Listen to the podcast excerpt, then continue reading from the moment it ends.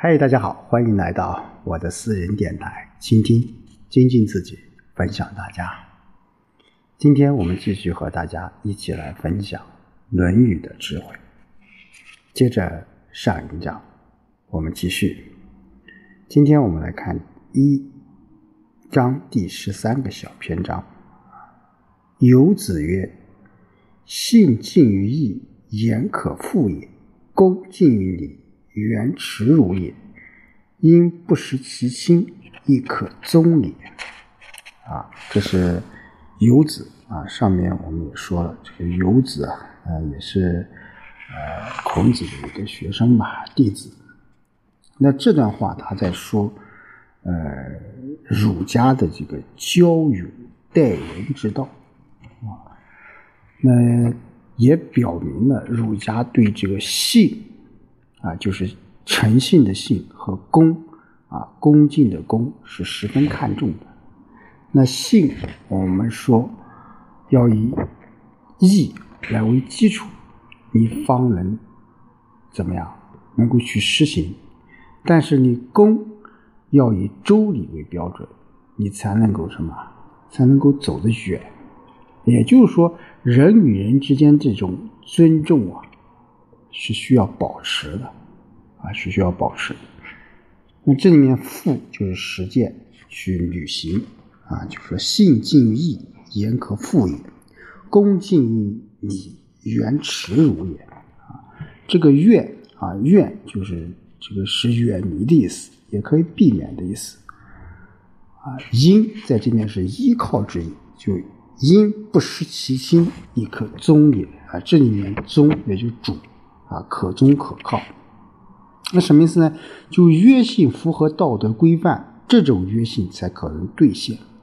你态度谦恭，符合礼节的规矩，才不会受到耻辱。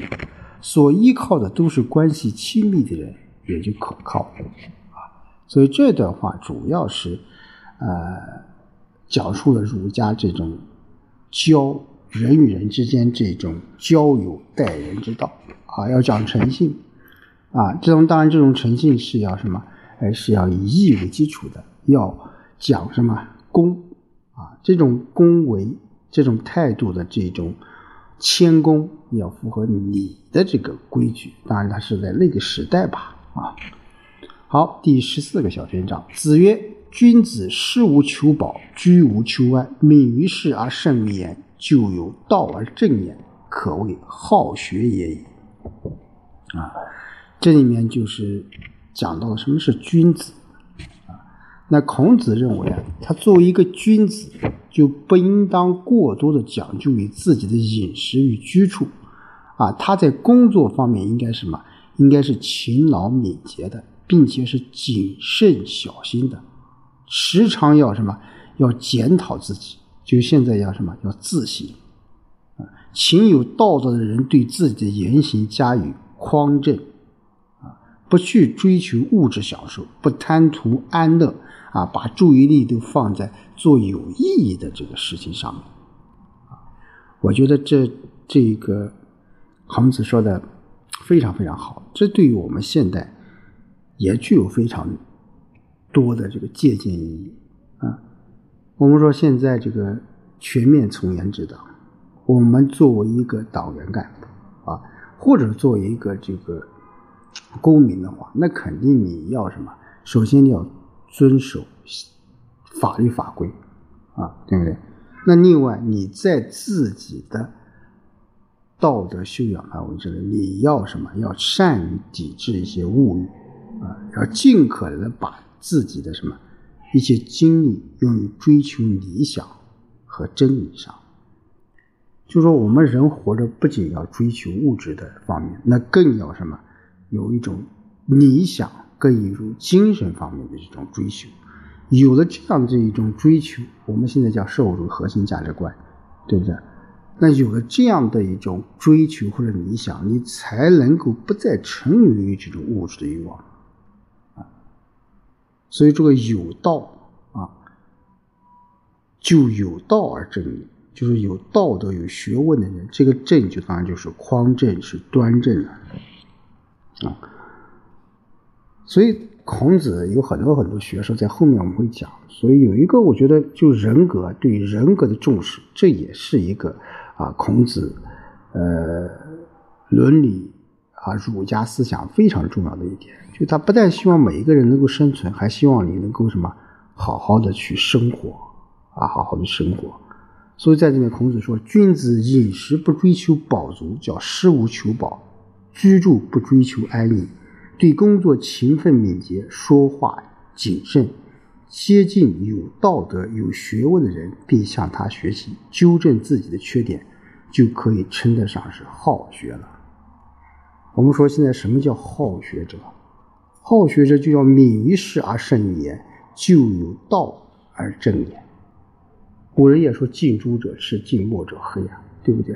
我们跟着好人，我们学好人；跟着不好的人，我们可能被他给带坏啊。这个就是我我个人觉得啊，在现代人也是如此啊，对不对？我们不能一味的追求物质的欲望，我们要有追求理想，我们要有自己的抱负。好，我们看一至十五。子贡曰：“贫而无欠啊，谄啊，富而无骄，何如？”子曰：“可也。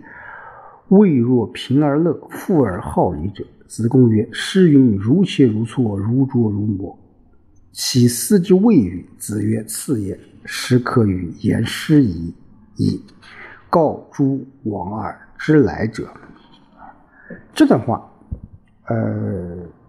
也是非常著名啊，就是孔子和子贡两个，呃，有关于讨论这个贫啊、穷啊与这个富的这个问题啊。我们说贫富在古往今来都是有的啊，这也不是说有时候就靠个人就能够解决的这个问题。就像我们现在说，我们说我们要实现共同富裕。那目前情况下，我们说是允许一部分人富起来，啊，那到最终的目的，我们是要达到这个共同富裕。那孔子他希望的弟子及所有人是什么样都能够得到什么叫贫而乐道，富而好礼，啊，这八个字其实说起来很简单，但做起来是很难的，很难的，啊，叫贫而乐道。我想有几个人在贫穷情况下还能够乐道，富而好礼。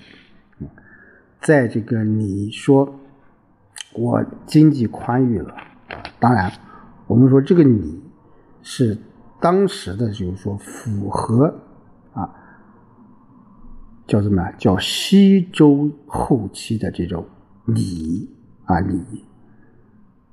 那子贡呢？其实我们说他是。反应是非常迅速的啊！他说：“如切如磋，如琢如磨。”啊，当然这是出自于《诗经》这个《卫风》里面的啊，就是说，好比加工象牙，切了还得搓，使其更加光滑啊；好比加工这个玉石，煮了还要磨，使其更加的细腻啊。就是说，子贡讲：“贫穷却不巴结奉承，富贵却不骄傲自大，怎么样？”那孔子说：“可以了，但还是。”不如虽贫穷却乐于道，虽富贵却谦虚好礼。那子贡说，《诗经》上说要像骨角、象牙、玉石等的加工一样，先开料，再粗挫细刻，然后磨光，那就是这样的意思吧？那孔子说：“次呀，现在可以同你讨论《诗经》了，告诉你以往的事，你能因此而知道未来的事。”那其实，这个孔子对子贡的这种评价也是非常高的。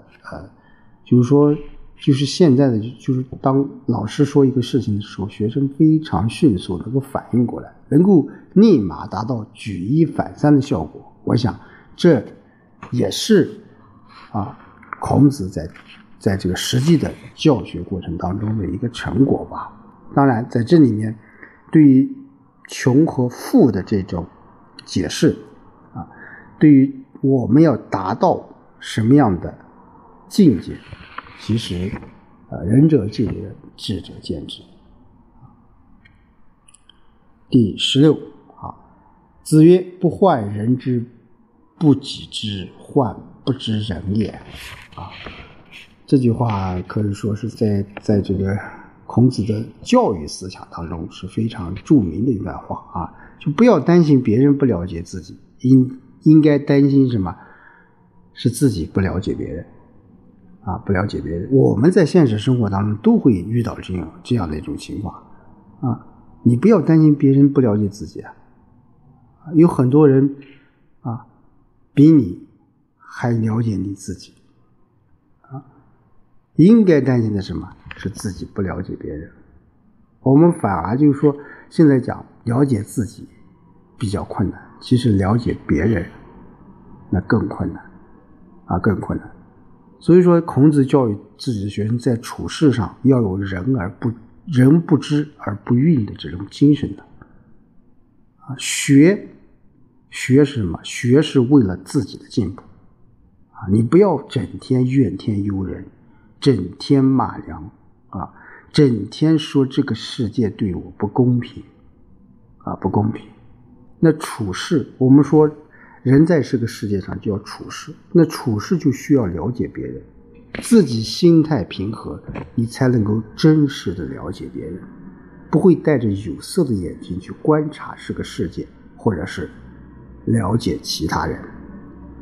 所以，我们最终的目的，我们现当下的人，我个人觉得要把更多的精力要放在用于提升自己的能力上。啊，君子不担心没有人了解，啊，君子是不担心。没有人了解自己，不忧虑不能树立美好的名声，他只担心什么？自身的修养不够啊，自身的修养不够。所以孔子也就教育学生要什么？耐得住寂寞，不要把精力浪费在啊怨天尤人啊，把更多的精力浪费在。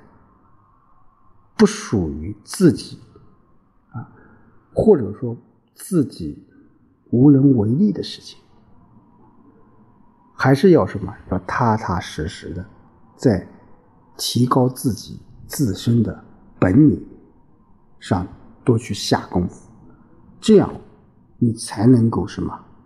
做一个真正的社会人。好，今天就和大家说到这里，我们下周。再见。